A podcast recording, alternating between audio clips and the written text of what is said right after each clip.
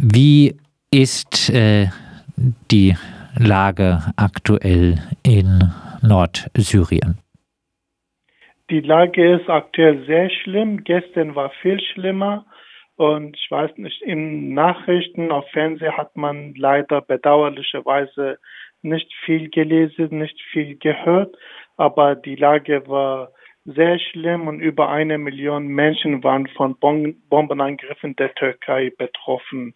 Wenn Sie möchten, ich kann auch gerne die Details dann auch dann geben. Ja, was für Ziele wurden angegriffen? Handelte es sich um äh, in Anführungszeichen militärische Ziele? Äh, nein, äh, das waren zivile Infrastrukturen. Vielleicht haben sie auch haben sie das auch dann gehört und gelesen. Der türkische Außenminister hat das auch dann öffentlich gemacht, dass, die, dass das türkische Militär die zivile Infrastruktur in Nord- und Ostsyrien bombardieren wird. Genau das haben sie auch gemacht. Zum Beispiel ein Wasserwerk, drei Stromwerke und vier Erdölfelder haben sie bombardiert und bedauerlicherweise sind acht Zivilisten ums Leben gekommen. Und darüber hinaus haben sie auch äh, in der Nähe von einem geflüchteten Camp Washokani bombardiert.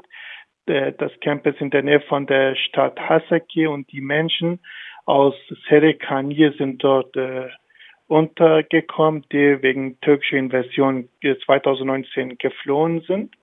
Und auch zehn Städte wurden bombardiert, unter anderem Rameschlo, Terbespi und Grespi. Rameschlo ist eine Großstadt, da leben über 500.000 Menschen. Und über eine Million Menschen haben aufgrund dieser Angriffe keinen Zugang zum Wasser. Wenn man keinen Strom hat und wenn das Wasserwerk nicht arbeitet, dann hat man halt kein Wasser. Strom haben sie auch nicht, aber das ist sehr schwierig, dass sie jetzt die Tage, die Woche ohne Wasser verbringen müssen. Wie reagieren die Menschen in Nordsyrien, in Rojava? Die haben Angst und die wollen auf die Straßen gehen, aber das ist auch eine, das stellt dann eine Gefahr für sie dar.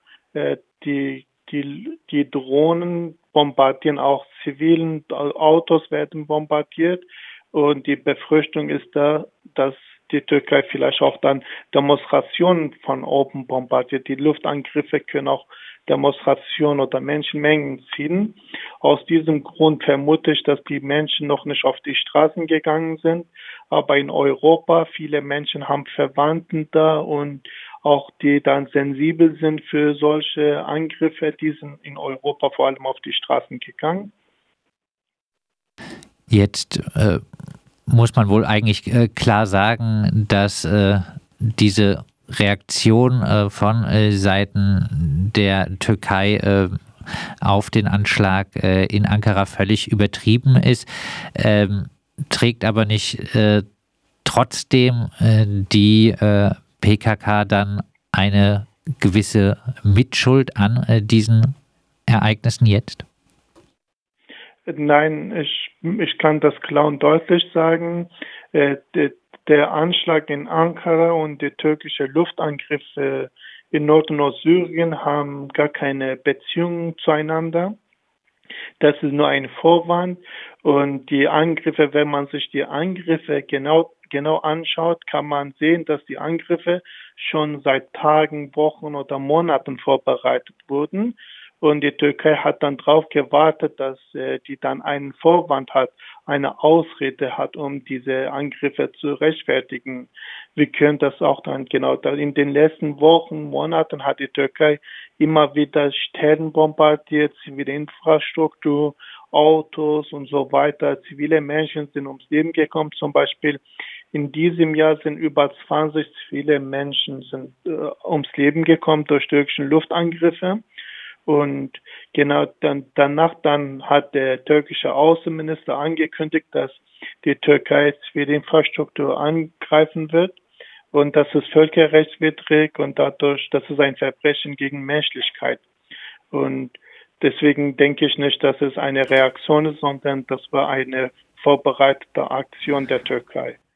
Das Ganze ist äh, ja ziemlich offensichtlich, dass Erdogan da auf einen Vorwand äh, gewartet hat. Ähm, ist es aber nicht ähm, doch etwas äh, ungeschickt, dass die PKK ihm diesen Vorwand geliefert hat? Ja, ich, ich denke nicht. PKK und Nord- und Ostsyrien, die genau diesen zwei verschiedene Sachen. PKK ist eine Organisation und die befindet sich nicht in Nord- und Ostsyrien, sondern in Bergen Kurdistans. Und seit über 40 Jahren gibt es einen Krieg zwischen PKK und der Türkei. Ja, ein Krieg der Türkei gegen kurdische Bevölkerung und das sind dann so ein, man kann von einem Krieg reden. Und Nord- und Ostsyrien gibt es, äh, die Selbstverwaltung von Nord- und Ostsyrien gibt es schon seit 12, äh, 13 Jahren. Und auch dann, auch ohne Vorwand hat die Türkei Nord- und Syrien bombardiert. Und zum Beispiel vor einigen Monaten, als ein Bombenanschlag in Istanbul gab, das war klar und deutlich, äh, einfach unabhängig von Nord- und Ostsyrien. Und die Täterin hatte Beziehung zum IS und zu Al-Qaida. Trotzdem hat die Türkei Nord- und Ostsyrien bombardiert äh, und die Infrastruktur bombardiert ja, ich glaube, dass es dann auch unabhängig davon, wer einen Angriff, wer dort einen Anschlag in der Türkei einen Anschlag macht, wird die Türkei das einfach als Vorwand nehmen und Nord- und Ostsyrien eingreifen. Ich möchte da nichts rechtfertigen oder eine Ausrede für irgendwas finden. Aber zum Beispiel in den letzten Monaten hat die Türkei chemische Waffen in den Bergen Kurdistans eingesetzt und viele Wälder wurden durch türkische Militär äh, in Brand gesetzt. Und man kann das halt auch als eine Reaktion für die PKK sehen, warum die PKK so einen Anschlag ausgeübt hat. Reaktion äh, auf diese Militäreinsätze der Türkei im äh, sogenannten Westen äh, sind ja eher mau. Äh, jetzt angesichts äh, der jetzigen Angriffe, was äh, sind äh, die Forderungen der äh, Selbstverwaltung in Nordsyrien? Ja, in Selbstverwaltung sind einige Pressekonferenzen stattgefunden. Unter anderem hat Maslum Abdi ein, genau ein, äh, da, dazu was gesagt und genau das ist deutlich, äh, das was da, da in Ankara geschehen ist, hat gar keine Beziehung zu Nord- und Ostsyrien. Die, genau die Selbstverwaltung fordert die Türkei auf, diese Anschläge zu stoppen, auch die genau der Westen und auch dann genau die Welt soll halt auch eine Reaktion, eine Reaktion dagegen zeigen. Und das ist dann bedauerlicher so, dass die genau die genau die Welt dann stillschweigt und dagegen wird nichts macht nichts gemacht. Und wenn eine Untersuchung geben soll, ob der Anschlag in Ankara eine Beziehung zu Nord- und Ostsyrien hat, wird das auf jeden Fall sinnvoll sein. Aber in der Vergangenheit haben wir auch gesehen, die Türkei möchte äh, solche Sachen nicht aufklären. Und es gibt dann auch dann die Medien dürfen auch in der Türkei darüber nicht berichten, auch was da geschehen ist. Und genau das sind dann halt auch viele äh, widersprüchliche Sachen, wenn die Türkei das Völkerrecht verletzt oder ein Verbrechen begeht gegen Menschlichkeit, wird das durch äh, Westen oder durch anderen Ländern nicht bestraft oder auch nicht mal kritisiert.